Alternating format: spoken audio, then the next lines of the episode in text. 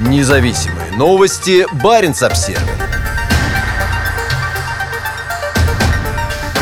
Shell и «Газпром» нефть займутся освоением арктической тундры. Компании будут совместно разрабатывать лицензионные участки на заполярном Гыданском полуострове. Как сообщает «Газпром» нефть, совместное предприятие, в котором акции поделены поровну между партнерами, займется разведкой и разработкой Лескинского и Пухуцуятского лицензионных участков. По словам компании, общие ресурсы двух участков, способных стать частью нового масштабного кластера углеводородов на Гыданском полуострове, составляют около 135 миллионов тонн нефтяного эквивалента. Район отличается низкой изученностью и удаленностью от существующей инфраструктуры. Гыдан – зона стратегического интереса «Газпром» нефти. В случае подтверждения геологической гипотезы на полуострове может появиться новая углеводородная провинция, заявил заместитель генерального директора «Газпром» нефти Вадим Яковлев. Shell приветствует возможность дальнейшего укрепления многолетнего сотрудничества с «Газпром» нефтью в рамках проекта на полуострове полуострове Гедан, заявил руководитель российского представительства Shell Седрик Кремерс. Геданский полуостров расположен на побережье Карского моря и граничит с богатым углеводородами полуостровом Ямал. На Гедане уже реализуется ряд проектов, в том числе Арктика СПГ-2 компании «Новотек».